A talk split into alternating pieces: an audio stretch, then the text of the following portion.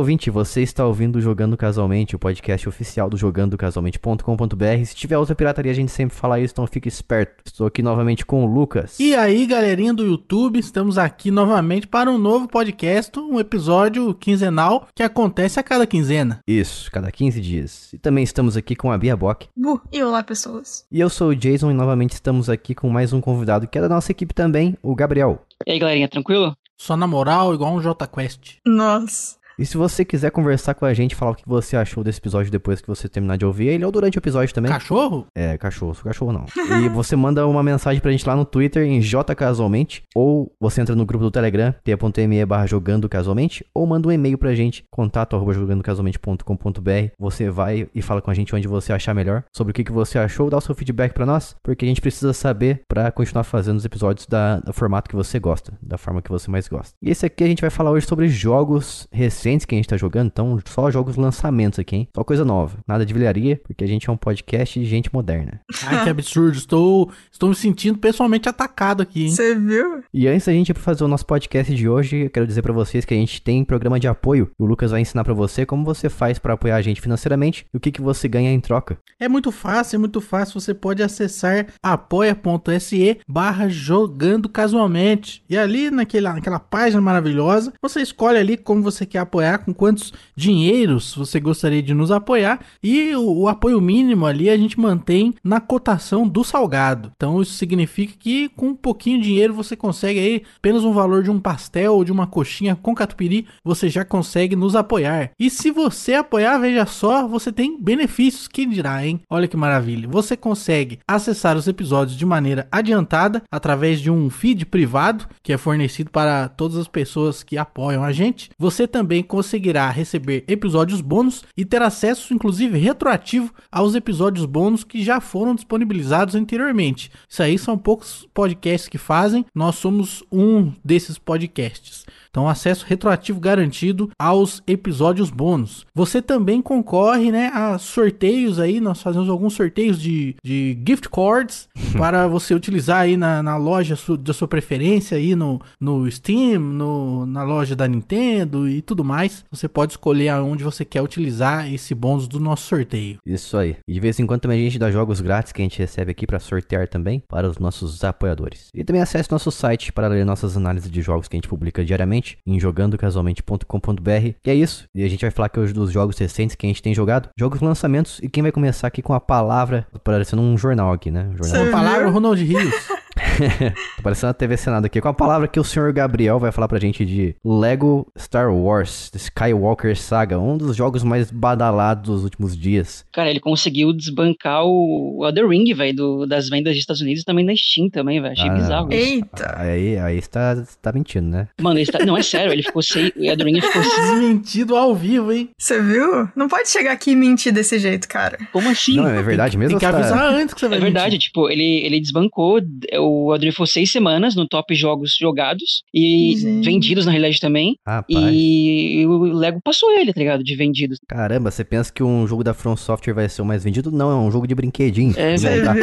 Né? Cara, Lego é genial, mano. Os caras simplesmente criam os melhores jogos das coisas que eles criam. Então, tipo, o Batman Lego é mais legal do que o Batman Batman. Ah, o Vingadores Lego é mais legal do que o Vingadores Vingadores. Ah, não. O Vingadores Lego é muito ruim, velho. Desculpa, velho.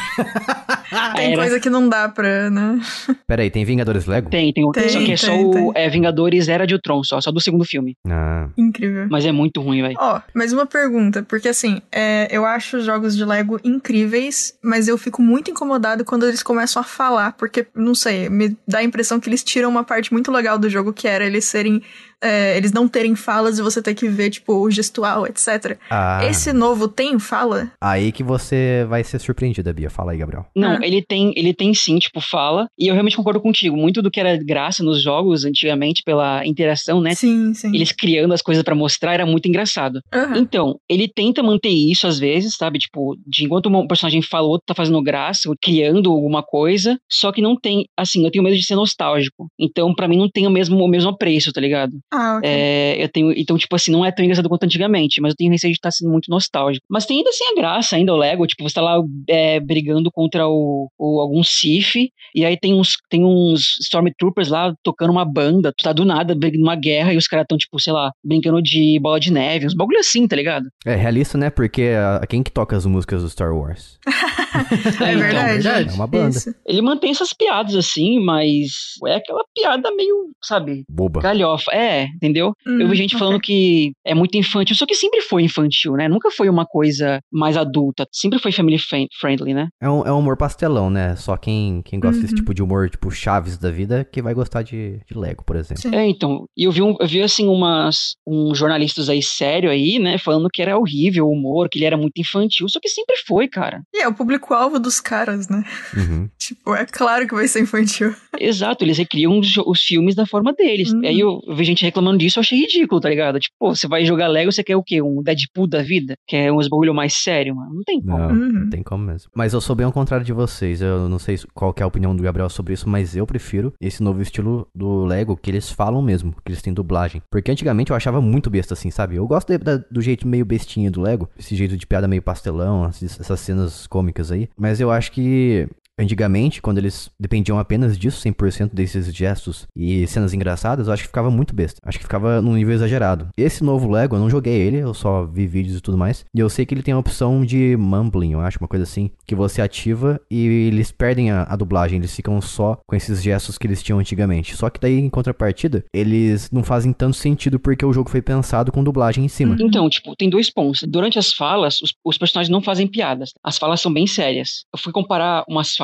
é, com o, o oitavo filme, né? Que foi o último, foi o penúltimo que lançou. Eu, não, Uhum. eu não quero citar spoiler, mas lá uma parte que uma personagem morre Uhum. e tem uma fala, e ela tá idêntica ao filme. Eles não mudaram as falas, entendeu? Tipo, a piada fica totalmente só pela, pelos gestos. Então, assim, não tem, não tem piada na fala. Em contrapartida, sabe quando você pode selecionar, tipo, personagens distintos? Você pode ficar mudando, né, entre os personagens do modo livre. Uhum. Aí, por exemplo, você coloca o, o Darth Vader com o Luke Skywalker, eles têm uma fala interativa. Lembrando se você colocar uma dupla ali que tem um contexto, que tem uma, como pode dizer, um afeto ali no filme, eles geralmente têm umas referências assim por fora, sabe? Umas, umas falas criativas, quando eles brigam, quando eles conversam. E isso eu achei bem legal, entendeu? Tipo, no modo livre é bem diferentão. Mas, assim, na história, a fala é totalmente séria. Não tem piada. Uhum. É muito discrepante, fica, tipo, te tira enquanto você tá jogando o fato de ser tão diferente as partes de fala com o resto do jogo? Não, nem tanto. Ah, legal. Não, nem tanto. Tipo, saber. ainda é, ainda é a mesma vibe de sempre do, do Lego. É porque, assim, o último Lego que eu joguei, ele foi o, o, o Hobbit. Ele não tinha fala ainda. Nossa, isso é muito bom. Hum, ok. Então, assim, é, é meu primeiro jogo que ele tem fala. E, assim, ainda tem graça, tá ligado? Ainda é divertido ainda. Tu ainda vai olhar pras coisas e vai, vai rir. Até mesmo, tipo, o nerdola mais chatão vai ficar, tipo, vai dar uma risadinha. Uhum. Mas, pra mim, assim, tipo,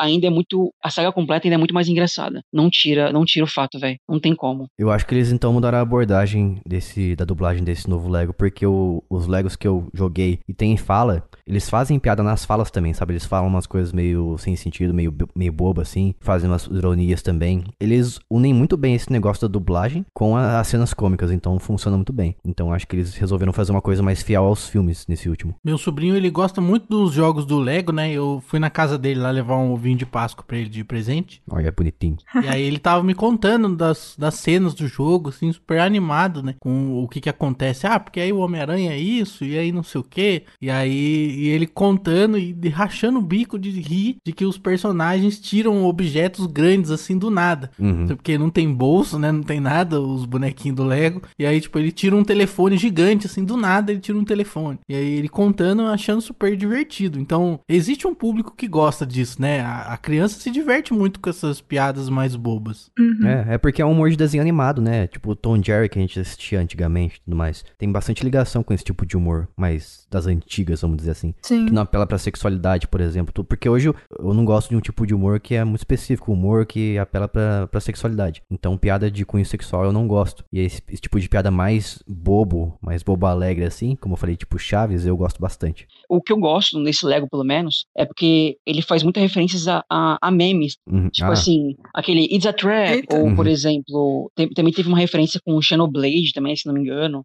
E foi muito. Assim, as- os momentos que tem essa essa, esses, esses memes, assim, até mesmo da, da internet, assim, que eles pegaram, é muito inusitado, você não espera. Uhum. E isso que é muito divertido. Tem uma parte lá no oitavo filme que a, a Leia, ela cai da, ela sai da nave. Uhum. E aí e ela usa a força pra voltar pra nave. E só que, tipo, nesse momento, eles colocam. Eles, eles não colocam ela indo com a força. Eles fazem um, Stormtrooper pegar uma. Uma vara de pesca e pescar ela, tá ligado? Tipo assim, é um humor nesse estilo. Ok. Como se fosse um making off do filme atrás das É, cenas. né? entendeu? Tipo, como se fosse aquele sem efeitos especiais, sem CGI. Uhum. E aí, tipo, essas coisas são legais, sabe? Tipo, é uma coisa que você vai olhar e vai falar, nossa, bizarro. Uhum. Mas você ri, porque é muito, muito, assim, inesperado. Uhum. E é isso que é o o Lego é isso, tá ligado? Não tem como tirar isso da, da, da forma que eles É a fazem. quebra de expectativa constante. É, entendeu? Você tá ali querendo uma coisa séria e tem uma coisa totalmente fora do normal, exótica. E em relação à jogabilidade, porque Lego, pra mim, é uma coisa que eu acho que ele peca muito ao longo dos jogos. Todos os jogos, ele me- eles me passam o mesmo sentimento. Eu tô jogando o mesmo jogo com skin diferente, com uma roupagem diferente. Concordo. Então, eu posso estar jogando o o Senhor dos Anéis, posso estar jogando Marvel Super Heroes e posso estar jogando Star Wars. Eu vou me sentindo sem, vou me sentir sempre jogando o mesmo jogo com uma roupagem que trocaram. Porque assim, é, é sempre você vai de um ponto ao outro, interage com objetos, eh, resolve alguns quebra-cabeças, você coleta mil e uma peças ali pra você liberar personagens novos e depois você libera o modo jogo livre que você pode voltar na fase escolher qualquer outro personagem pra jogar novamente aquela fase. E liberar algumas coisas que são exclusivas pra você interagir com o cenário com aqueles personagens específicos. Nesse novo, ele muda alguma coisa além da câmera, porque eu vi que a câmera agora é atrás dos ombros, né? Então, ele muda dois, ele muda três aspectos que eu achei muito legal. Os Legos, pelo menos antigamente, também, o último, os últimos que eu joguei, tipo, Hobbit, as, as fases, né, tipo, que eram geralmente cinco fases, né, por episódio, elas eram muito Uhum. longas. Você vai até um lugar, Sim. e tem que e tem que montar alguma coisa e sair. Pá. Esse jogo também tem a mesma coisa,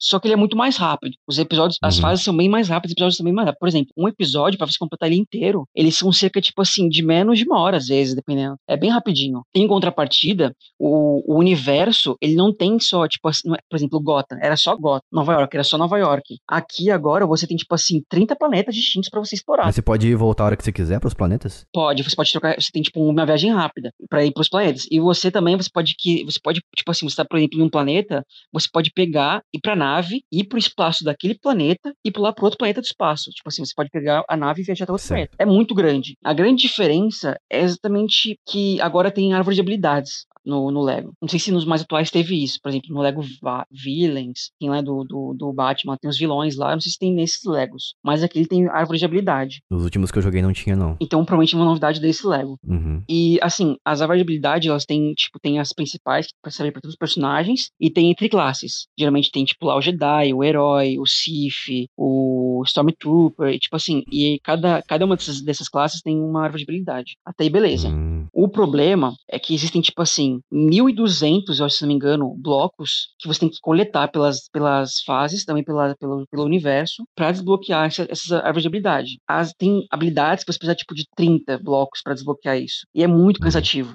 É muito bloco. Pra ter noção, um planeta pode ter, tipo, 200 desses blocos pra você coletar. Em contrapartida, também, novamente, tem, tipo, é, missões secundárias pra você fazer isso, pra você desbloquear. Só que, hum, assim, é muito tempo. uhum. Tipo assim, você demora uma hora num, num, num planeta inteiro. E é muito cansativo. Mas aí vem a pergunta, esses blocos então você tem que explorar o planeta pra você conseguir a quantidade necessária pra evoluir essas habilidades? Ou você, se você simplesmente focar na história principal, você naturalmente consegue essa quantidade de blocos pra Não. evoluir elas? Por exemplo, se você fizer uma contagem, são nove episódios. Cada episódio tem cinco, cinco fases. Cada fase tem seis blocos desses que você tem que coletar, que são chama- chamados de blocos Kleiber. Dá um total de Uhum. 270 blocos desses pra você coletar nas coisas. Então, assim, 900 dele estão pelo universo ainda. Uhum. Você tem que explorar. É muita coisa. Se você, você vai gastar um tempo enorme pra você fazer 100%. Uhum. E eu vi gente falando que tem mais de mil personagens pra você desbloquear, quando na realidade não. São 380, se não me engano. Só que, tipo assim, alguns possuem seis roupas distintas, que não muda nada, só muda a roupa. Uhum. Assim, você ir atrás de 100% é só por mero, assim, eu completei, tá ligado? Por 100%. Agora, se é recompensador, não é tanto. Eu, por exemplo, eu terminei todo o jogo, nove, nove episódios, e acabou pra mim. Eu não vou fazer 100%, tá ligado? Tipo, não tem por que fazer pra mim. Uhum. Se você tiver muita paciência e tempo, você, você faz. Agora eu não vou fazer. Ah, não, tem. Não vai a motivo. tempo. Uhum. E você tá jogando a versão de Switch, né? Que muito provavelmente é a versão que recebeu mais downgrade visual, em performance e tudo mais. Você acha que vale a pena jogar ela? Olha, questão de performance, ela não foi alterada. Ela continua 30 FPS, cravado, maravilhoso. Dá pra Uhum. jogar de boa.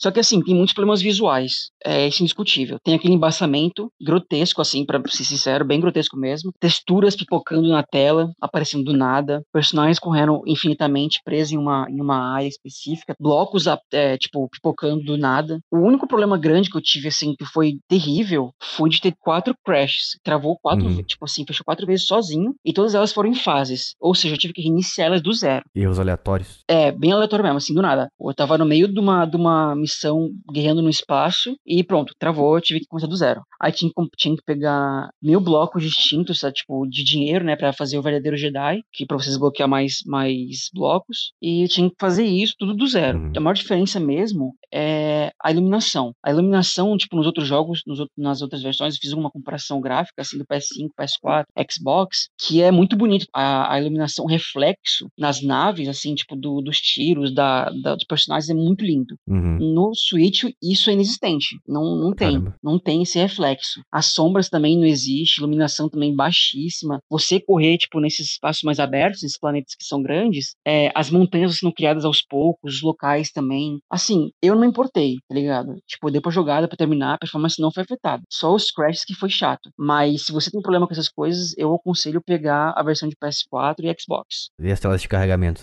elas são muito grandes? São, Porque- são grandinhas. São grandinhas sim. Porque pra você, para você tipo, pular do modo, do modo é, mundo aberto pra fase em si, que é mais fechado, ele demora cerca de 25, 30 segundos pra você carregar. Nossa. Nossa, ok. Eu acho isso aí um, um tempo razoavelmente grande, pra falar a verdade. É, então, tipo, eu tava na comparação de gráfica, assim, de tempo de carregamento, o PS5, ele demorou acho que 16 segundos, o Xbox demorou 20, mais ou menos. Nossa. Ah, daí, é, peraí, peraí. Nessa, nesse quesito comparação aí de 15 pra 30, eu tô diz- eu vou dizer pra você que eu esperava muito mais do SSD, hein? Cadê a nova geração com, como é que chama? Abolição das telas de carregamento. Cadê o Eris? Fomos enganados, é 15 segundos pra carregar, pelo amor de Deus. Põe um meme do pica-pau aí, fui tapeado. Isso. Nossa.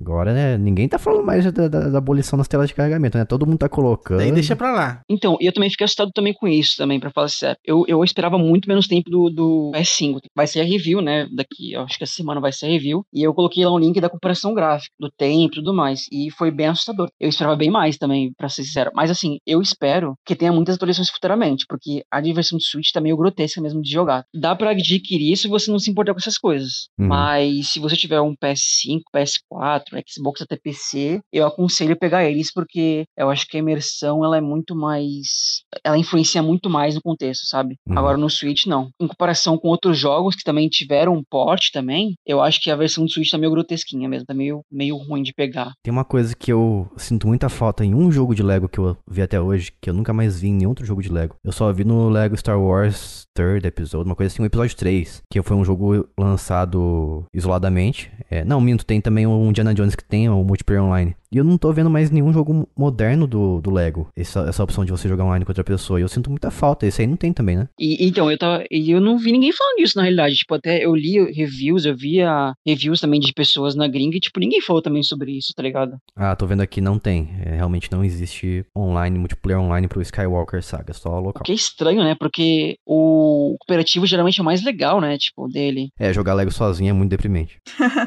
Eu gosto. É, então, eu só joguei Lego, Lego sozinho, então.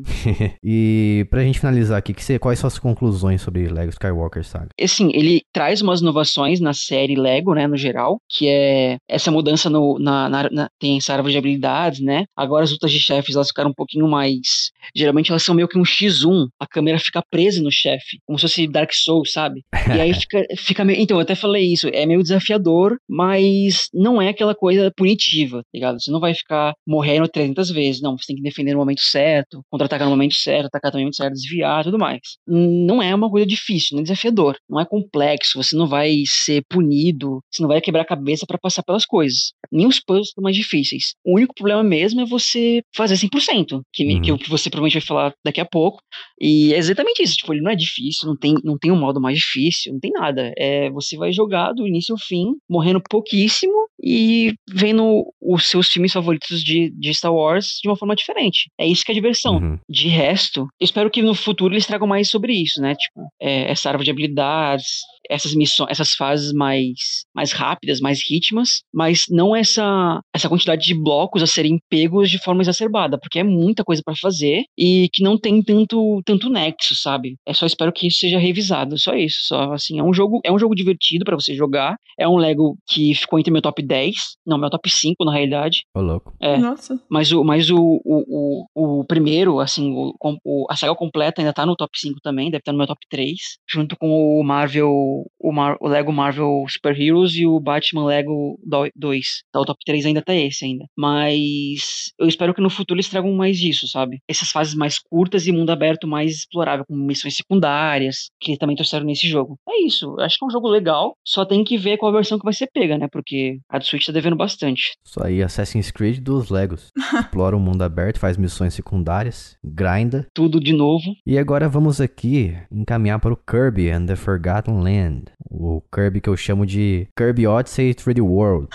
que é um, um jogo do Kirby que ele sofreu influências claras ali desses dois jogos do, do Mario. Eu fiz análise dele pro Switch Brasil, aliás, vai lá conferir se você quiser ler a análise escrita, switchbrasil.com. E eu vou dizer pra vocês, começando aqui, que é um jogo eu considero fácil, bem fácil mesmo. É, o desafio dele é bem baixo no quesito punição, principalmente porque você tem muita saúde pro Kirby. E se você cai em buracos, você perde um pouquinho de saúde só. E eu me forcei a morrer pra ver o game over ali. E assim, ele não tem um game over propriamente dito, ele é igual o Mario Odyssey. Quando você morre, você zera a saúde do Mario, ele perde moedas, então você não tem necessariamente um game over. Eu gosto e ao mesmo tempo eu sou obrigado a dizer que não é, isso não é um fator punição muito grande. Eu tenho uma preferência por esse tipo de jogo que não é um Dark Souls da vida, que faz você voltar do ponto lá no quinto dos infernos que você parou, pra você fazer todo o caminho novamente. Eu não gosto disso de verdade. mas ao mesmo tempo que eu sou obrigado a dizer pra você, esse jogo é, eu considero fácil. Daí você pode me dizer, ah, mas você tem outros tipos de, de fator de dificuldade no Kirby, que você pode olhar pra eles. Eu concordo. Se você quiser fazer 100%, você vai ter que explorar as fases, você vai ter que resgatar todos os Waddle Dees, que são os seus amiguinhos lá que estão, foram raptados por um monstro lá. Só que isso aí, assim, eu não considero platinar um jogo, fazer tudo dele, como um fator de dificuldade. Isso é uma coisa opcional pra você querer fazer. Eu acho que o fator punição, pra mim, é dificuldade. E o fator de você também ter um desafio ali e você superar ele, você ter mais de uma tentativa pra superar ele. Todos os desafios do Kirby eu demorei apenas uma vez, eu apenas uma tentativa eu superei eles. Então, caso não tenha ficado claro ainda, Kirby and the Forgotten Land é um jogo fácil. Não que isso seja ruim, como eu falei, eu gosto. É engraçado, é difícil fazer um jogo difícil do Kirby, porque, tipo, ele é a gosma mais, mais poderosa da galáxia da Nintendo, tá ligado? Sim. Basicamente isso. É muito difícil você fazer uma, um uma coisa desafiadora. Não tô, não tô criticando a tua, a, tua, a tua visão, é só um ponto, assim, porque eu já vi uma review de todos os jogos do, do Kirby, né? Porque eu queria jogar. E todos eles receberam da crítica a mesma, a mesma, o mesmo ponto. Ele não é difícil, tá ligado? Não é desafiador. E aí é meio difícil você fazer uma coisa assim, né? Porque, mano, é uma bolota que suga tudo e é poderosa pra cacete, velho. Exatamente isso. Pra quem não conhece o Kirby, o Kirby é uma bolinha rosa da Nintendo, ele consegue sugar os inimigos e os objetos do cenário. E nesse jogo, quando você suga alguns objetos qualquer e inimigos comuns, ele solta, ele usa o inimigo como um projétil pra atirar contra outros inimigos. É muito aleatório isso aí, mano. É demais. E, e ele fica muito fofinho quando ele suga, porque ele faz uma carinha muito engraçada, sabe? É um bichinho muito fofo mesmo. E tem uns, uns monstros especiais que ele suga, como por exemplo um de espada, um que solta bomba e tudo mais. Ele pega a habilidade desse monstro e ele muda a roupagem dele. Tipo, ganha um bonezinho, é, ganha uma roupinha diferente, é muito bonitinho. E daí ele fica assim, muito poderoso, porque ele recebe a habilidade do inimigo, mais poderoso do que ele já é sem essa habilidade. E uma coisa que eu não gostei nesse Kirby, eu achei que eles podiam ter feito de forma muito melhor, que já foi feito em outros Kirbys an- anteriormente, que é o co-op dele, o modo multiplayer para duas pessoas local, né, no mesmo console. Porque o segundo personagem, ele não é um Kirby também, um Kirby de outra cor, por exemplo, como foi feito em outros jogos de Game Boy Advance. Esse, nesse jogo, você é um Oro, um Oro D, que é um dos, dos bichinhos que você tem que resgatar, né? Um Oro D com uma bandana e uma lança. Pelo menos o co-op desse jogo, ele é muito melhor do que o Mario Odyssey, porque o Mario Odyssey é ridículo o co-op dele, você é o bonezinho do, do Mario, e você só controla o bonezinho quando o Mario solta ele. Então o segundo jogador fica esperando pra jogar. Nesse, você controla o personagem a todo momento, só que a câmera não fica em você, não fica em vocês dois, a câmera não se afasta, ela fica no Kirby. Então o segundo personagem é como se fosse um fantasma ali que tá andando te ajudando. Queria que ele fosse um Kirby também pra pessoa ter a diversão, de ter esse sentimento de que você também tem um, é tão poderoso quanto o, o jogador número um. Então a segunda pessoa fica um foco mais secundário, mas ao mesmo tempo ela tem um, é, tem um significado dela existir ali. Ela tá, ela tá realmente importando no jogo, ela tá tendo um significado, tá tendo ação sobre o jogo. Parabéns pra Nintendo por ter feito esse co diferente do Mario Odyssey, ele que puxa um pouco o Mario 3D World, como eu falei, mas mesmo assim tem, dava pra ter sido melhor. Eu senti que dava, porque a segunda pessoa que jogou comigo, comigo teve esse sentimento, sabe? Nossa, por que, que você tem esses poderes e eu não? Por que, que você pode fazer isso e eu não? E eu simplesmente falei, porque infelizmente é assim. Você não é o Kirby. Porque a Nintendo é ruim. Parei, parei, parei. é, ó. Cuidado. Opa, Vai levar pedra. cancelado. Mas em fator assim, variedade e desafio, cara, esse Kirby é muito bom. Eu dei pra ele 9 de 10. Sem dúvidas, ele é um jogo excelente acima da média, porque ele tem, ele vai apresentando pra você algumas mecânicas novas. Você pode sugar objetos também do cenário que eles são objetos especiais, como uma escada, por exemplo, um Mano, carro. então, quero perguntar isso, mano. Zero eu, já, eu já daria 9 só por, ter, só por dirigir um carro, velho. Mano, é muito da hora o carro, velho. Aí eu queria te perguntar, de 0 a 10, quanto a jogabilidade do carro comparado com qualquer Gran Turismo, velho? Porque Gran Turismo é ruim, desculpa, velho. Caramba. Então, agora você tá, com- Gente. tá comparando duas coisas que não tem o menor sentido de fazer comparação. Eu tô brincando. É porque eu queria, eu quero, eu quero deixar as pessoas pistola, mas é sério, tipo, como é que, como é que a jogabilidade do, do carro? É boa? Ela é muito boa, ela assim, ela tem um dash, né? Ela tem uma investida que você segura um botão, o carro vai muito rápido e ele fica um pouco mais desgovernado, mais difícil de vo- você controlar. Mas a- o objetivo do carro não é você ter o controle pleno sobre ele. É simplesmente você andar desgovernadamente, destruir os inimigos, atropelar os inimigos e você entrar em paredes assim que estão tão fragilizadas. Daí você quebra essas paredes e encontra as coisas secretas lá dentro. E também, eh, do nada assim, de repente, ao longo do jogo, o carro ele vira um objeto de minigame. Então você consegue participar de uma corrida que tem só você mesmo, né? Corrida contra o tempo. Que você corre dentro da fase numa área especial e você ganha um- algumas coisas pro Kirby. É uma coisa que no início do jogo, ele parecia que ia, ia funcionar daquela forma o jogo todo. E de repente o jogo te coloca uma nova mecânica envolvendo aquela mecânica do começo dele. Ele vai sempre criando coisas novas com coisas que você já viu dentro do jogo, que você não esperava. Então, assim como o Lego, é uma quebra de expectativa constante no quesito desafio. É, não desafio, porque o jogo não é desafiador, como eu falei. No quesito variedade e coisas que você não esperava, sabe? É, é muito incrível isso. E eu acho que é uma coisa que a Nintendo sempre fez muito bem. Ela te apresenta um monte de coisa no início do jogo e vai modificando essas coisas com o passar do tempo de forma que você não esperava. Você achava que vai ser que ia ser daquele jeito até o final do jogo, mas não é. Isso me lembra um Crash antigo de PS2, que você controlava uns monstros. Ah, sim, eu. Ah, Crash of Titans? É, mas tinha dois. Um deles tinha poucos monstros, o outro tinha mais. Não lembro qual, qual dos dois.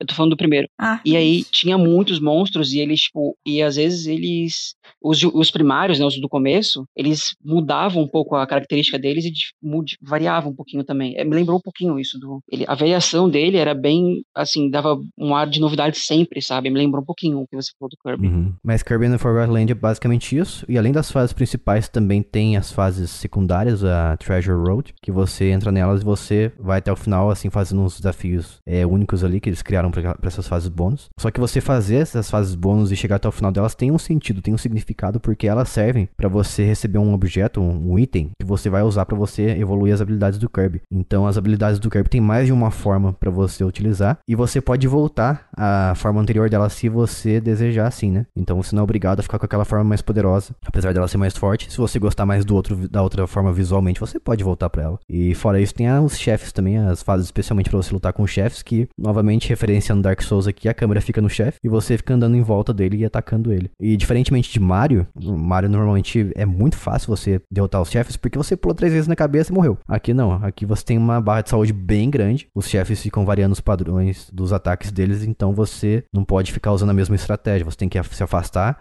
ir mais perto e atacar. Então isso é a- parte mais desafiadora do jogo em geral, é- são as lutas com os chefes mesmo. Fora isso, é- não é tão desafiador assim. E é isso, recomendo demais esse jogo se você gosta de Kirby. Se você não gosta de Kirby também, eu acho que vale a pena você dar uma chance, baixa a demo na Nintendo eShop e confira. Você platinou ou tentou? Ah, não, eu não faço 100% dos jogos, mas nem que me peçam, nem Justo. que me paguem. É, mas também tem que esperar um pouco abaixar o preço, né? Porque caramba, velho.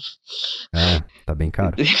É Nintendo, É, é. jogo Nintendo é 300 reais, né? Então espera baixar o preço aí. Ele apareceu na, na Nintendo lá, no, no, no- naquele negócio lá da Nintendo, eu esqueci agora o nome. A Direct. É, eu gostei muito, achei muito interessante, tá ligado? Só que eu, eu lembrei assim, cara, eu nunca joguei nenhum Kirby. E assim, ir direto pra esse, sabe? É, gastar esse dinheiro direto nesse é meio, meio assim, dar um pé atrás, sabe? É um valor muito alto. Sim. A única vez que eu gastei esse, esse jogo foi com, com Elden Ring. E aí eu sabia que eu ia gostar muito, entendeu? Assim, não querendo comparar, né? Mas Elder Ring é um jogo que com certeza vai te dar muito mais horas de jogabilidade. O Kirby vai te dar no máximo umas 15, 10 e pouquinho ali. É, então. Dependendo do quanto você se esforçar pra você querer fazer tudo. Eu não me esforcei absolutamente nada. Eu queria simplesmente chegar ao fim. Aquela- eu faria aquela estratégia clássica quando você tem um Nintendo Switch, que é você comprar o jogo é, mídia física e depois você vende, né? Porque daí você consegue o dinheiro de volta uma parte dele. É, tem O isso. jogo Nintendo não muda de preço nunca. Então tem, a tem essa vantagem de você vender praticamente pelo mesmo preço. Uhum. Eu acho que até é melhor, tipo, às vezes, é, dividir conta, né? Não sei, não tô querendo. é, É. Não sei se isso isso pode ser proibido, né? Mas enfim. Mas às vezes é bom fazer isso também, né? Uhum. É, tem esse, essa opção também. Mas é isso. Kirby jogão. E agora vamos aqui pro jogo da Bia, que é o. Horizon Forbidden West. Isso. Ou se você quiser falar com sotaque, você fala Horizon. Isso. É, tirando o Lucas, alguém jogou o primeiro aqui? Eu. Hum, Ah, olha perfeito, só, então. Temos mais um jogador de Horizon. Chegou a jogar o segundo? Não, não. Infelizmente a Sony, né? Deixa quieto. 300 reais também? Esse jogo? Uhum. Tá complicado. É, tá É. difícil mesmo. Ou eu ficava entre ele e o Elden Ring. Eu falei, "Hum, não, não vai rolar. Não dá, né? Não dá pra comparar. É, assim, tecnicamente eu quero o Elden Ring também, mas eu escolhi Horizon no meu caso. É que aí você morre menos, né? É, depende do jeito que você joga. É porque meu receio era que eles não inovassem tanto diferente do primeiro, sabe? Hum, Porque eu não gostei do, eu não gostei muito do mundo aberto do primeiro, pra ser sincero. Ele é bem aquele estilo Ubisoft. Aí eu fiquei com o pé atrás, entendeu? Aí eu fui pro Elden Ring, não tinha como. Eles mudaram bastante coisa em relação ao primeiro jogo. Teve bastante melhoria, teve algumas coisas ruins também, mas é outro rolê, é outro jogo, apesar do, de ser o mesmo universo. Eu anotei, eu fiz é, listinhas de melhorias e coisas que estão muito piores. então nos diga. Vocês querem começar por qual? Eu quero começar as coisas ruins. Ruins? Eu Beleza. pela narrativa, mas beleza, pode mandar. Então, tem coisa de narrativa nas duas. Ah, então, beleza. primeira coisa que eu coloquei de ruim é que, assim, é, eles, apesar de terem melhorado bastante coisa no roteiro, tem um ponto específico do roteiro que dividiu opinião pesado, assim. Teve gente que achou um lixo e teve gente que adorou. Nossa, The Last of Us Parte 2. É, tipo isso, tipo isso. E é uma coisa que depois de um certo ponto da história, é muito o tempo inteiro essa tecla aparece. Então, assim, se você não gostou, tipo, eu tenho uma amiga que odiou essa parte, da, essa parte da narrativa. Ela jogou o jogo inteiro, ainda assim ela gostou do jogo inteiro, mas no headcanon dela, essa parte não existe. Peraí, o que que é headcanon? É exatamente isso que eu perguntar. É, ah, desculpa. É, headcanon é basicamente. É, canon vem da palavra de algo canônico, então algo que existe de verdade naquele universo de jogo, de Uhum. filme, de série, etc. E o headcanon, no começo, ele tem head de cabeça. Então é basicamente uma coisa que pra você é canônica. Então, tipo, Hum, pra você, na, na sua cabecinha, aquilo ali vai ser de verdade porque você fica melhor assim. certo. Então, pra ela, na cabeça dela, essa parte nem existe. Ela só ignora e o resto do jogo é incrível pra ela, então pra ela funciona. Tem alguns problemas com esse ponto de roteiro, que por motivos óbvios não vou contar o que é. Sabe qual é o problema? Que agora eu tô curioso, eu vou, eu vou, eu vou ir lá pegar spoiler do, da, da história agora. Se você quiser, depois eu te conto o que, que é. Beleza. Do jeito mais superficial possível, pra ainda assim você conseguir jogar suave. Assim, eu tenho alguns problemas com é, essa decisão em específico, mas depois eu meio que fui me acostumando e chegou no final eu tava mais ok com isso. Tiveram momentos divertidos, mas eu entendo o fato dela odiar completamente essa parte do roteiro. Uma outra coisa que eu coloquei na parte ruim é que, assim, esse jogo ele me deu uma enganada, porque ele começa e ele parece que ele vai ser muito mais difícil do que o primeiro. Hum, Porque as criaturas são muito mais rápidas, a maioria deles tem pulam em você, e aí, tipo, no começo você não tá preparado pra isso. Só que eu gosto de farmar. E aí, um pouco antes da metade do jogo, pro final, ficou tão fácil. Ai, Mas tão fácil. E assim, uma coisa boa é que você pode a qualquer momento mudar a dificuldade. Então eu fiquei fazendo teste de dificuldade e no fim eu achei um jeito que deu certo. Mas assim, se você jogar no normal, é que normalmente é a minha escolha, eu prefiro jogar a primeira vez no normal e depois eu jogo no ultra hard. É, porque eu quero ver, né, o que, que os caras, os desenvolvedores optaram pelo normal do jogo. Cara, chegou um ponto que eu tinha uma habilidade que se eu usasse essa habilidade, eu dava hit kill nos bichos gigantes. Eu fiquei, nossa, só o garra quente me aguenta. O que que tá acontecendo, sabe? Então, assim, pode ser um problema também. Mas, de novo, se você colocar numa dificuldade mais difícil, aí tudo bem. Aí dá pra. E não ficar farmando que nem o idiota, que nem eu faço. Pra quem não sabe, farmar é ficar matando os bichos ali de propósito Isso. pra ficar mais poderoso. É porque, assim, é... esse jogo ele tem muito mais arma e ele tem muito mais habilidade. Ele tem várias árvores de habilidade e muitas habilidades específicas que você pega nessas árvores. E eu queria muito testar tudo. Então, eu comecei, eu fiz. Teve uma hora que eu parei a história, comecei a pegar. Fiz tudo que eu podia pra poder pegar as armas mais fortes, as armaduras mais fortes. Também me sabotei, né? Não precisava disso, mas tudo bem. Fui pegar as coisas mais fortes, aí eu fiquei é, farmando, eu fiquei matando vários bichos pra poder fazer essas armaduras e essas armas ficarem mais fortes ainda, porque eu queria testar. Só que na minha mente, de quem tinha jogado, acabado de jogar de novo o antigo e tava no Ultra Hard no Frozen Wilds, eu falei, suave, vou ficar muito forte, mas não vai fazer tanta diferença. E fez. Fez uma diferença do inferno e todo mundo morria muito rápido. É, eu fiz o mesmo também. Por isso que eu ia falar, tipo, eu joguei o, o primeiro antes de jogar o segundo, pra mim jogar o segundo, e Uhum. aí eu joguei tudo no muito difícil. Então, e eu gostava de jogar no. Eu gostava da, da, da mecânica de lutar contra as máquinas no muito difícil. É, é, Sim, que- é Você é divertido. louco. é muito divertido. E aí eu. E você me falou isso agora, eu fiquei meio triste, porque no final as máquinas são muito fortes, velho, no primeiro jogo. Tem algumas coisas interessantes que eles fizeram pra dar uma remediada. Tipo, por exemplo, se você tiver em qualquer dificuldade que não seja a fácil ou muito fa ou a história, né? Tipo, qualquer dificuldade do normal pra cima, pra você conseguir alguma parte do bicho, você é obrigado a tirar essa parte antes do bicho morrer. Se ele morrer, a parte é destruída. Hum. Então, assim, não é como se farmar fosse super easy, assim, tipo, não é tão fácil assim. Mas se você pega o jeito e, e, tipo, e tira as partes certas, você consegue as partes. Então, assim, é, dá uma balanceada, não tanto, mas, ajuda, sabe? É um, é um rolê legal isso de você precisar tirar as partes do bicho. Que às vezes você tá, tipo, sei lá, você precisa da barriga do garra quente.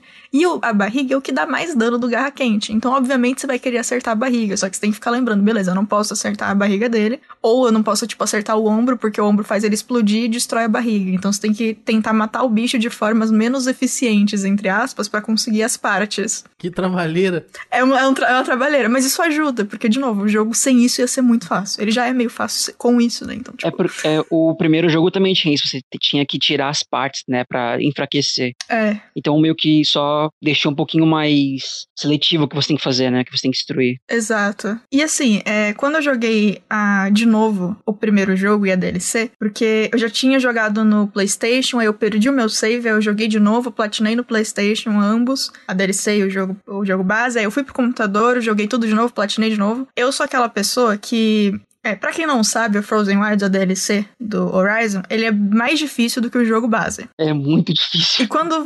é muito difícil. E quando você chega pra entrar na DLC, você tem que passar por um lugar bem estreito que tem uma criatura que você nunca viu. E essa criatura é o demônio encarnado. E ela pula em você e ela te dá hit kill. É isso, ela te dá hit kill. Pronto, Demônio ponto, em aço. É literalmente demônio em aço, velho. É pior que é mesmo.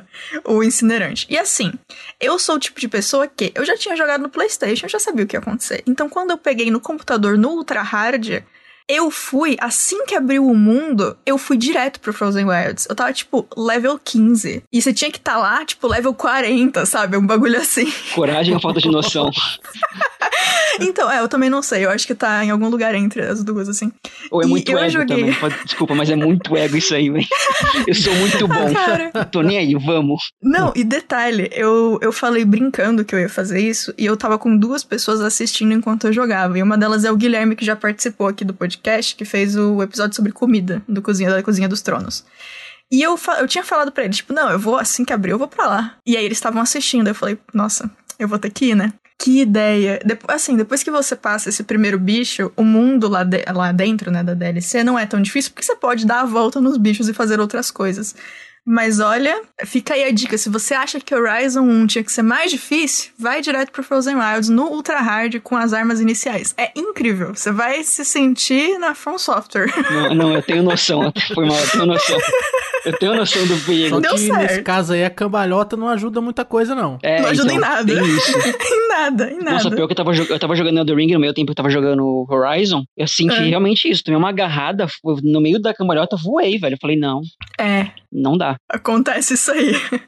Mas assim, como o jogo, o segundo jogo, ainda não tem uma DLC, não sei como vai ser a DLC quando tiver, porque vai ter, né? Não tem como. Eles têm que colocar DLC e, e o New Game Plus, que também não tem ainda. Não tem New Game Plus ainda? Não, mas o primeiro também não tinha no início. Eles deram uma atualização depois. É sério? É porque eu só fui jogar em 2019 o, segundo, o primeiro jogo, então já tinha pra mim. Ah, legal. Nossa, você pegou então com tudo já. É, então. Frozen Wilds, com tudo legal. É isso, isso mesmo. Ainda não tem, não. Assim, eles estão fazendo bastante atualização. Inclusive, tem umas atualizações que estão tirando um monte de bugs que eu queria muito que o Lucas testasse, mas tá tirando tudo.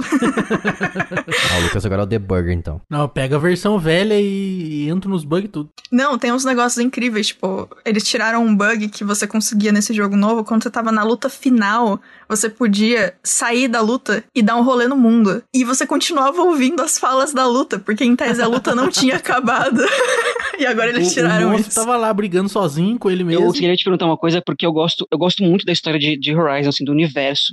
Porque é aquela coisa mística, né? Que o futuro virou passado, né? Um bagulho assim. E no final tem um, tem meio que um. É um final meio aberto, né? No finalzinho do primeiro. Uhum. Tem uma pós uma pós-crédito, assim, bem interessante. Que depois tem um complemento pelas, pelas HQs, se você chegou a ler. Sim, as HQs da Lois maravilhosas. E eu queria saber se tem a continuação, se a história do segundo tem uma continuação, tem uma ligação com o final do primeiro, ou se é uma coisa distinta. Não, tem uma ligação. Ah, então beleza. E é muito interessante porque, assim, eu não lembro quanto tempo tem de diferença entre um jogo e outro dentro da história, mas, tipo, Eu são acho que é alguns duas meses. semanas, se não me engano. É, é, é, é meses? Porque eu lembro que o, no, a, a HQ lá principal, quando, a, quando eles estão comemorando a vitória, se passou uma semana depois. Ah, e a Eloy sim. tava perdida ainda. É, então, é, assim, eles fazem referência disso, inclusive todo personagem que você encontra, eles lidam, eles lidam de uma forma diferente com o fato da Eloy ter, tipo, valeu, falou e ter ido fazer os rolês dela. O normal da Eloy, né? Ela fica um tempo com o personagem, aí ela fala, vou fazer sozinha e some. Então, tipo, eles resolveram nesse, nesse jogo agora, os personagens secundários têm muito mais voz. Então, eles estão bem mais construídos e eles falam mais o que, que eles estão sentindo e a Eloy reage melhor ao que eles estão sentindo também. Uhum. Então tem, tem bastante coisa que eles resgatam do primeiro jogo, sim, na história. É uma. É direto, assim, a, os paralelos, apesar de ter passado esse tempo entre um jogo e outro. E entre a HQ e o, e o jogo também. Assim, uma coisa que eles falaram que ia melhor- melhorar, e eu espero que tenha acontecido, era que eles falaram que as escolhas da- da- dos diálogos tinham mais peso na história, na narrativa. Tu sentiu isso? Olha, existem menos escolhas do que no primeiro jogo. No, no que diz quesito, tipo, sabe aquelas escolhas de força, coração ou cérebro? Sim, sim. Tem menos, tem bem menos. Tinha bem mais no primeiro jogo. Pelo menos eu tive essa impressão. Tem umas diferenças maiores, mas não vai mudar. o- Tipo, não é um Detroit Become Human, sabe? Não vai mudar muita coisa, assim. Uhum. Muda. É mais aquele esquema de, tipo, quem tá com você no final, o que que. É, Com quem você consegue falar jogo. em qual momento. É, é mais esse esquema, assim. Não muda tanto mais, não. Mas é mais suave. queira ou não, o Horizon Forbidden West foi totalmente apagado do ano com o lançamento de Elden Ring, tá ligado? Não tem como negar dó. isso. É, É, verdade. e tu acha que, assim, que realmente ele concorre ao jogo do ano, ele bate de frente? Não é importante, mas assim, porque ele, na maneira que ele foi apagado, Uhum. parece que ele não existiu, tá ligado, esse ano. Desculpa, mas ele parece que ele não existiu. Foi engolido, né? Ele foi engolido. Foi engolido. É, tudo foi, né? O Elden Ring Sifu deu uma- também foi engolido. Tudo, Sifu tudo, é- tudo. É, então. É. Se for, é maravilhoso. Eu achei que você ia falar outra coisa. hein? Não, Não. é... calma, eu sei que é family friendly, calma, tô, tô segurando aqui. Tá tudo bem. Mas fevereiro parece que só existiu o Elden Ring, mais nada. Também tem Dying Light também que lançou na- na- em, fevereiro e ninguém mais falou nada. Nossa, existiu esse jogo? Existiu Dying É Light verdade, 2. é. Cara, Pois é. e ninguém fala mais nada. Existiu também outro jogo da Nintendo, se eu não me engano. Eu acho que foi o Pokémon. Pokémon foi, foi em fevereiro? O Arceus. Ah, é verdade. É. Não, tudo desapareceu. é Então, isso. o Elden Ring comeu tudo. E até, até março ele apagou também às vezes as coisas, tá ligado? Falaram que Kirby ia ser o grande de março, só que também não existiu. Elden Ring também tava lá. No meu coração existiu. E eu queria saber se tu, ele, você acha que ele tem as qualidades pra pra aparecer. Esse jogo novo do Horizon, ele fez bastante mudança e bastante melhoria em relação ao primeiro, a gente vai chegar lá. E assim, ele é um jogo muito gostoso de jogar. Eu ainda não joguei o Elden Ring, eu vou fazer isso, eu preciso comprar o jogo. Como eu disse, eu escolhi o Horizon em vez do, do Elden Ring, então, né? Você para, assim, um, um mês inteiro só pra jogar Elden Ring, porque, ó, eu tô com 100 horas, não fiz quase nada. É, então. Mas, levando em conta que eu estou na comunidade que fala fala sobre o jogo, eu tô encontrando bastante gente, tipo, tem muitas pessoas falando a respeito no Tumblr, muita gente falando a respeito no Reddit. Então, tipo, as Tumblr? pessoas no. Sim, no Tumblr ainda YouTube. existe, velho? Existe, óbvio que existe. Sério? As pessoas falam sobre videogame. ué. Cara, no Tumblr. 2014, Claro que velho. falam. Achei que Tumblr é um lugar de colocar. É, GIFs. Foto. É, então foto e Não. GIF, né? Bom, também, eu acho muito gif- muitos GIFs incríveis lá, mas não é só isso. Dá pra ter uma conversa. no bastante Tumblr, gente. Caramba. Dá. Que loucura. Caraca, Tumblr é mudou incrível, as gente. Atualizações aí. Gosto do Tumblr. Inclusive, é o lugar que eu sou mais ativa é no Tumblr.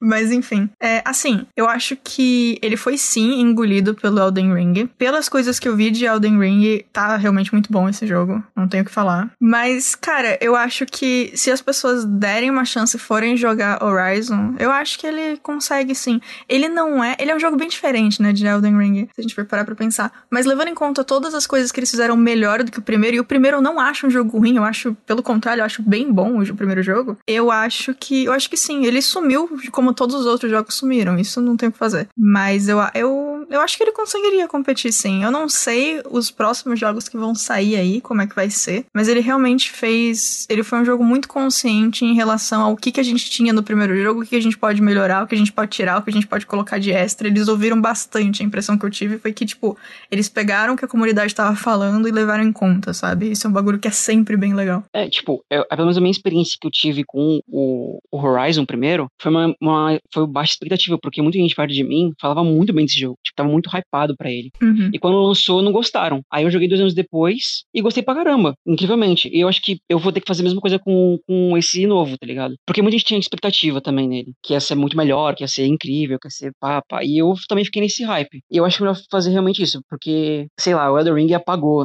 Nossa, não tem como, velho. Foi mal, é, é isso. Ah, não, suave. É que também depende do público-alvo, né? Tipo, eu quero jogar Elden Ring, mas eu não sou público-alvo de Elden Ring. Eu não curto muito os jogos da From Software, entendeu? É, então. Tipo, eu tem gosto da- do lore, eu acho incrível todas as histórias. Eu vou ser a pessoa que vai entrar no Elden Ring, vai dar a volta nos bosses e vai explorar o mundo que eu não. Um dos lugares que eu não devia estar, porque os caranguejos estão me matando, entendeu?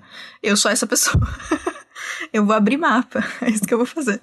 Mas assim, eu, eu acho que vale a pena realmente, talvez dar um tempo, é, deixar o Elden Ring dar uma esfriada no teu, no teu coração. Porque se você tá tão hypado assim, eu acho que não importa o jogo que você vai pegar, vai ser menos. É, hype é um bagulho muito complicado. É. Então, eu acho que espera, dá uma baixada. Se bem que assim, também depende muito de como você lida com hype, né? Por exemplo, eu queria muito jogar esse segundo jogo, o, o segundo Horizon Forbidden West. Eu queria bastante jogar. Mas o jeito que eu lido com hype é diferente do jeito que alguns amigos meus lidam. Tipo, eu tenho amigos que, se eles estão hypados, na mente dele, vai, deles vai ser, tipo, a melhor experiência da vida deles jogar aquele negócio. E, obviamente, vai cair, né? Porque é difícil. O, o perfeito não existe, desculpa a humanidade.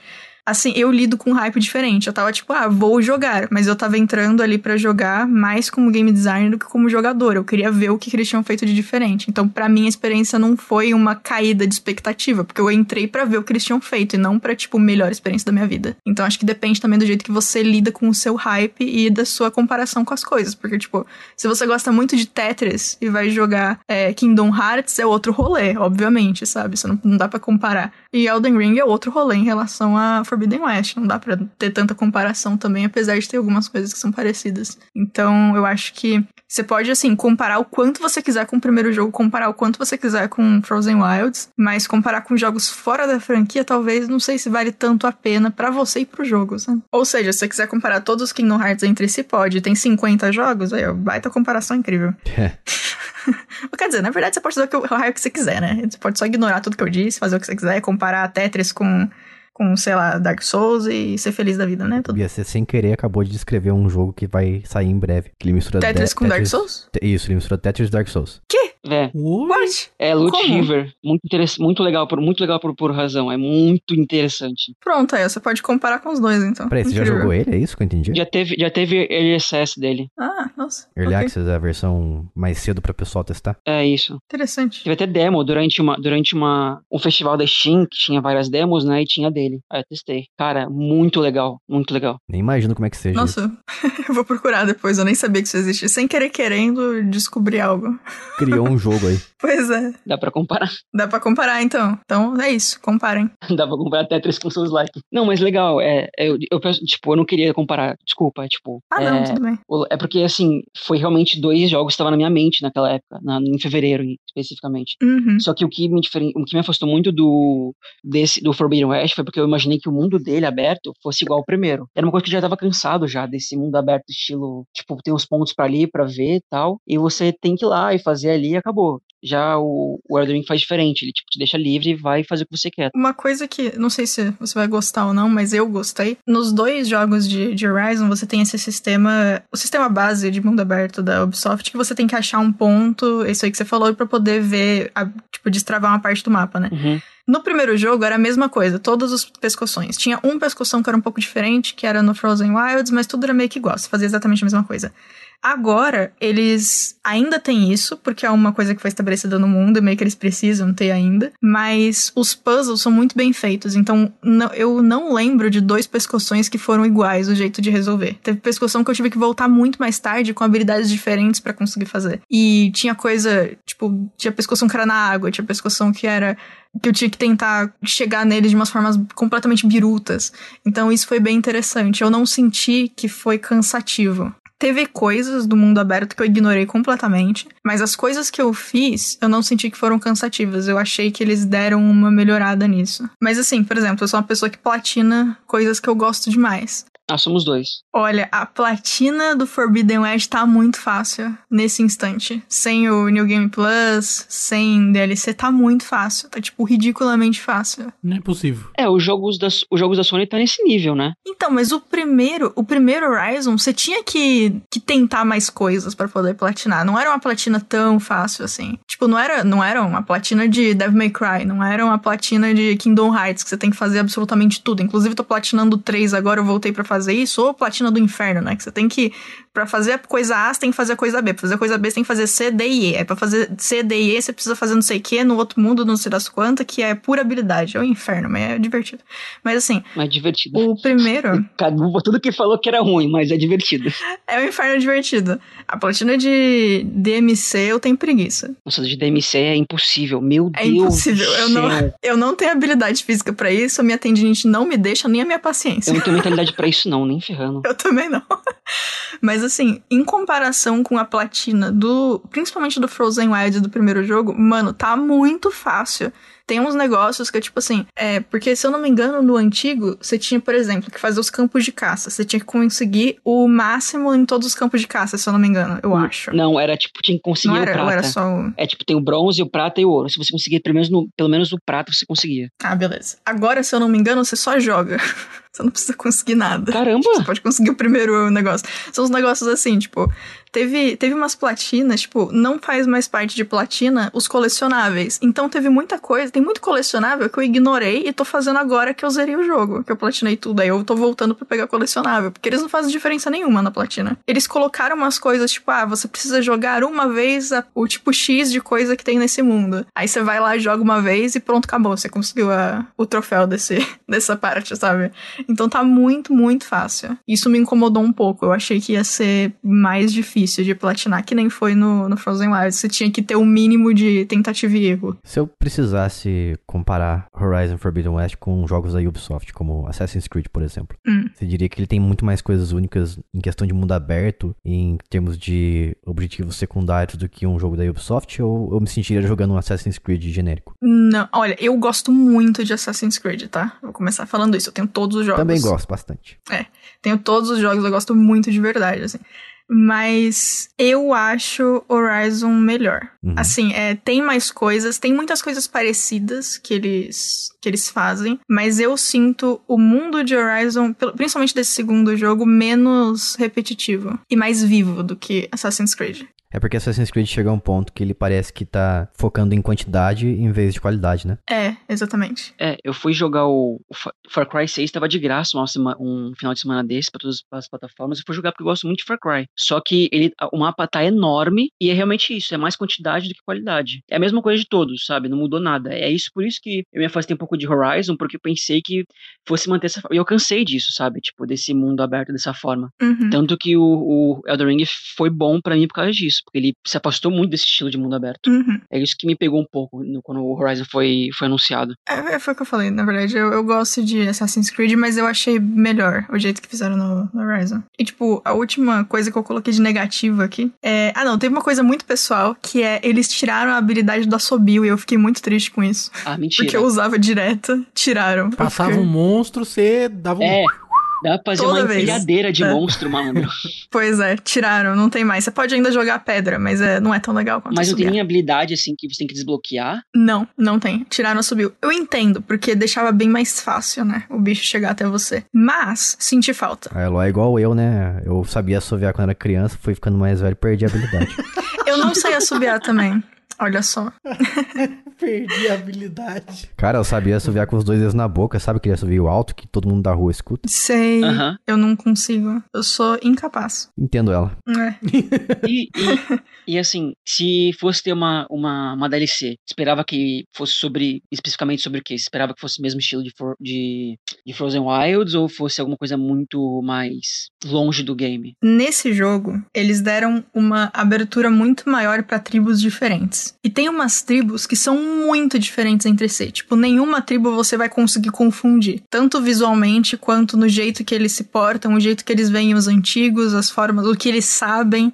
Na verdade, eu acho que eles podiam seguir qualquer uma das tribos que foram mostradas e ia ficar bem diferente. Tem umas tribos mais pro final do jogo que o terceiro jogo pode partir de uma delas muito fácil. Eu não vou falar o que elas fazem, mas quando vocês forem jogar aí, que são os Quen. Eu não lembro se fala Quen em português, eu acho que é. Ou quem, eu não vou sei ver se é o vídeo Quen. da, da, da história inteira do, do novo jogo pra saber tudo. Porque, mano, agora eu tô muito curioso. Eu nem, nem me importa. Vai demorar, vai- demorar pra me jogar, tá ligado? Eu vou querer, eu vou querer saber. É verdade. E, cara, esses, essa tribo dos Quen abre espaço pra muita coisa no jogo. E pra futuros, pra DLCs ou pra, pra, pro terceiro jogo, enfim. Então, eu acho que dá pra fazer um bagulho bem diferente. Assim, eu gostei de Frozen Wilds, então também se fosse parecido, não sei se eu ia ficar triste. Eu, eu acho um jogo bem divertido. Apesar de, de novo, se você vai lá com um nível 10, talvez seja um problema. no Ultra Hard.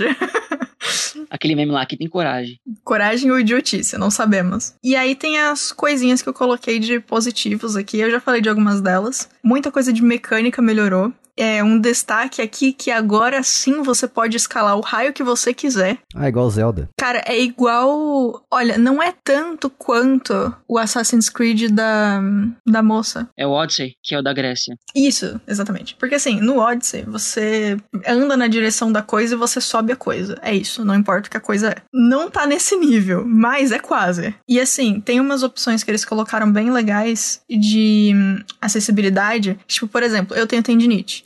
E agora eles colocaram um negócio que você consegue fazer o foco, é, atingir o foco normal, que é quando você segura e ele fica aceso e você consegue ver as coisas, tipo, por aquele tempo. Ou você consegue dar um toquinho no foco e ele solta uma onda e você consegue ver coisas mais rápido e sem ter essa, esse carregamento do foco, etc. Pra alguém com tendinite, esse negócio é um inferno. É, pra eu ficar apertando o foco toda hora, dói muito a minha mão. Então eles têm uma opção que você consegue deixar em highlight, que é em destaque, todos os lugares que a Eloy consegue subir, por exemplo. Eu deixei desse jeito.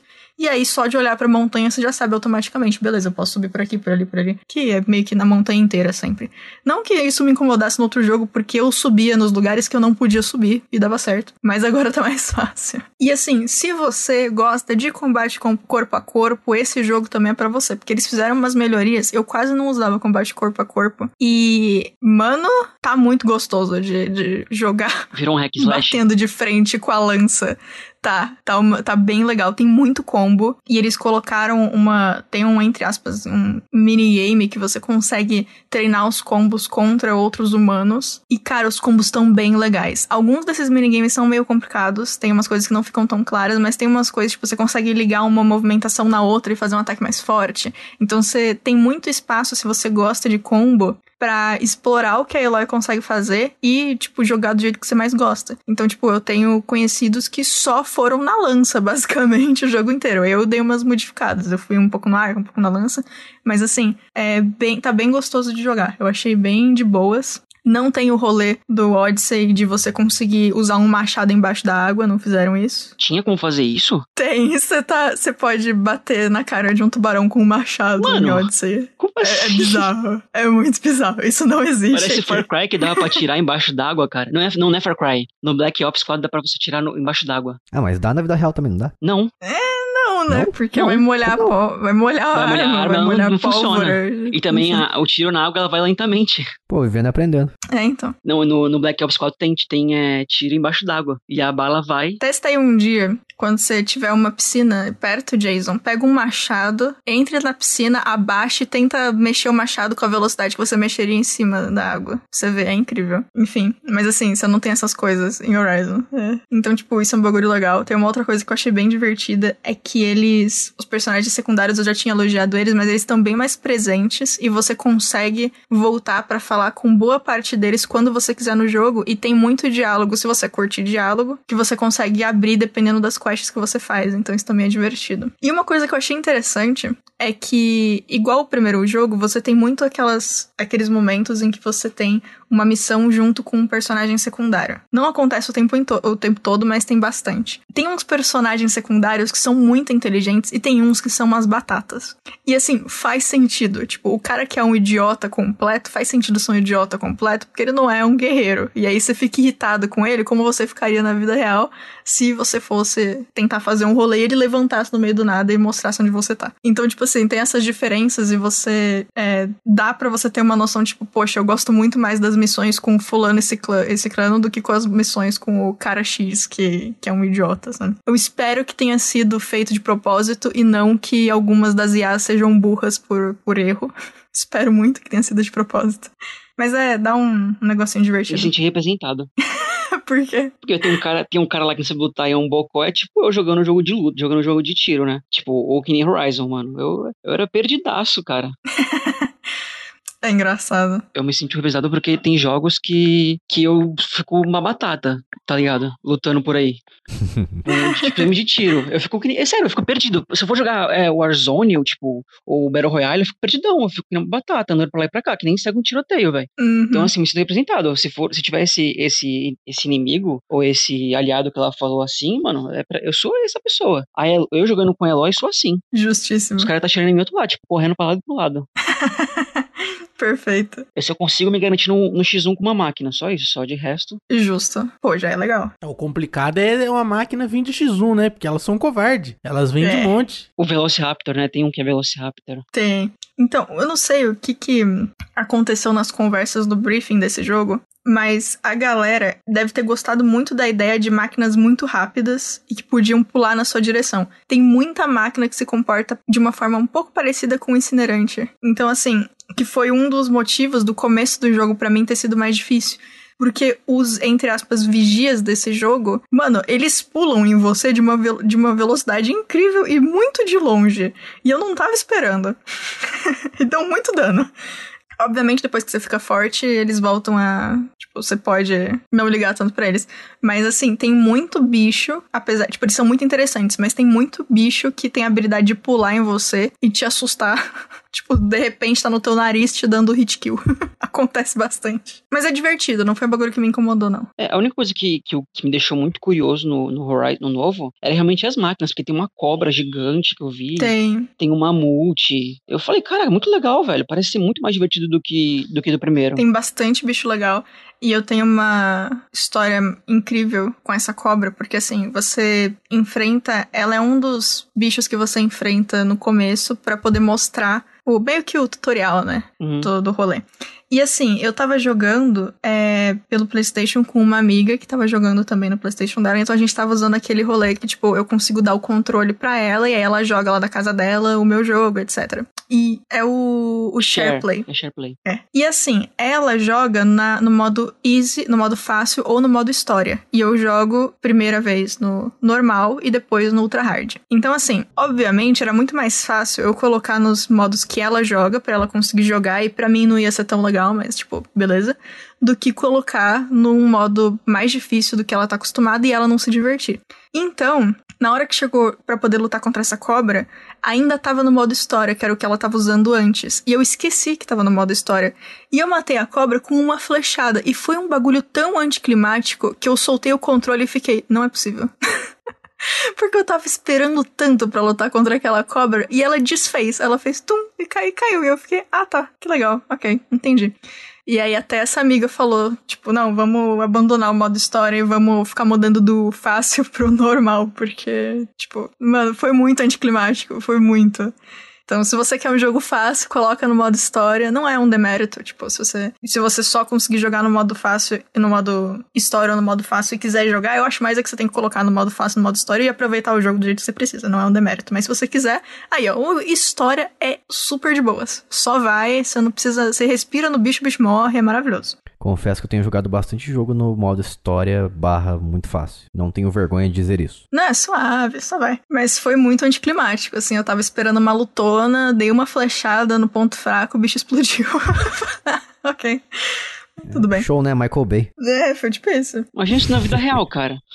Caramba. É. Você fica tipo, caramba. Eita!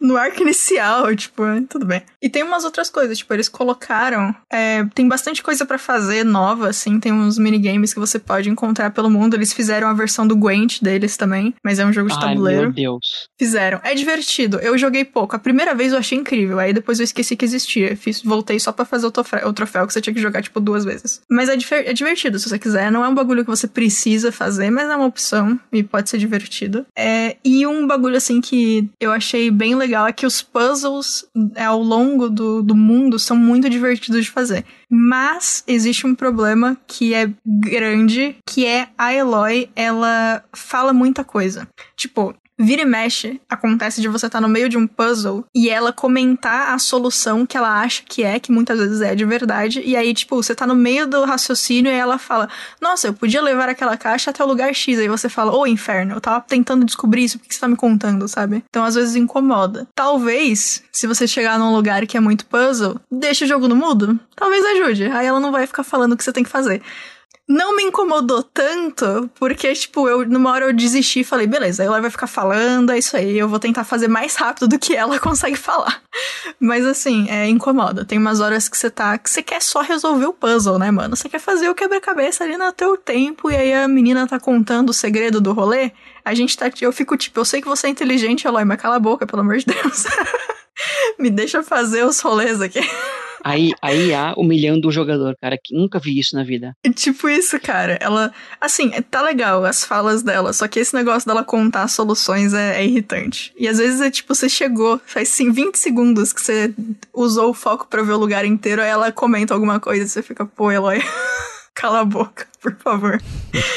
E falando de falas, eu não sei, é, vocês costumam jogar os jogos dublado em português ou em inglês? Ou em, sei lá, espanhol, não sei. A primeira jogatina eu jogo no dublado, depois eu jogo no inglês. E Lucas? Eu jogo dublado, sempre que eu posso. Legal. Dublado em português? Português do Brasil. Eu, eu costumo jogar duas vezes o jogo. Primeiro em português e depois em inglês. Tirando, tipo, sei lá, é- se eu não gostar da dublagem, eu não faço isso.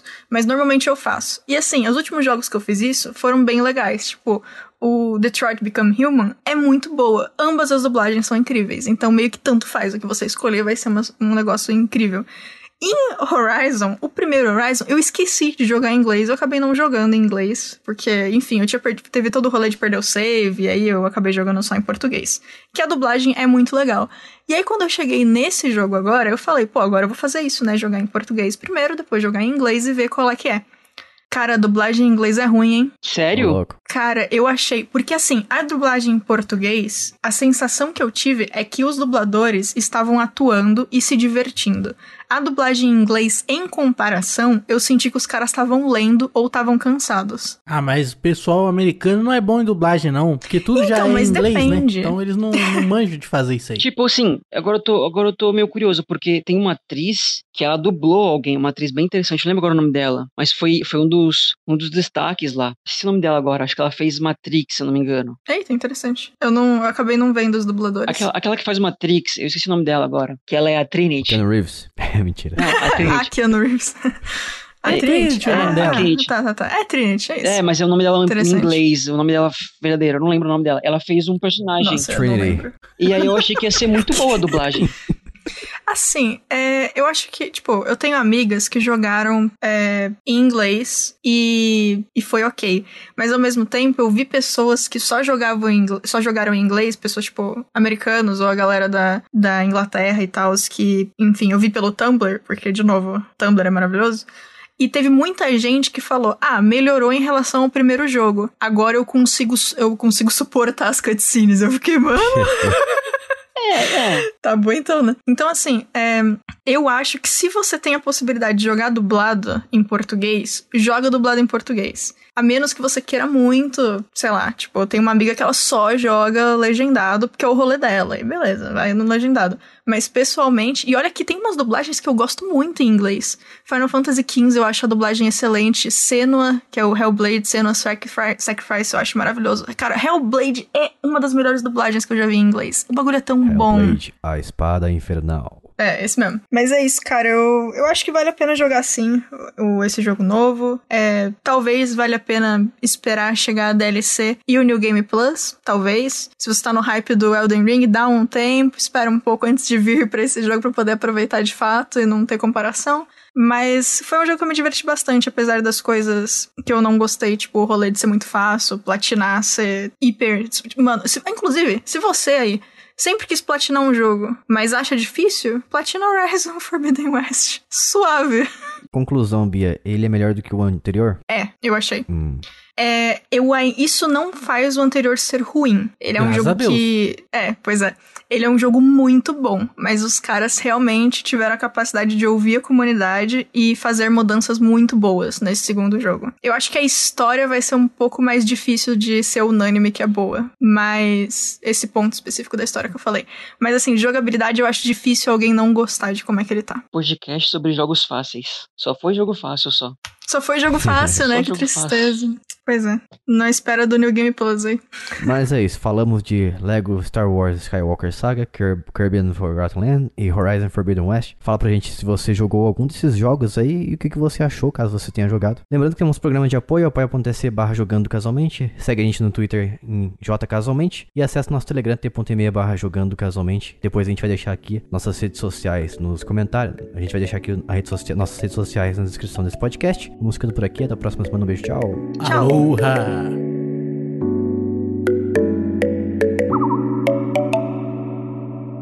Este podcast foi editado por mim, Jason Minhong. Edita eu, arroba gmail.com.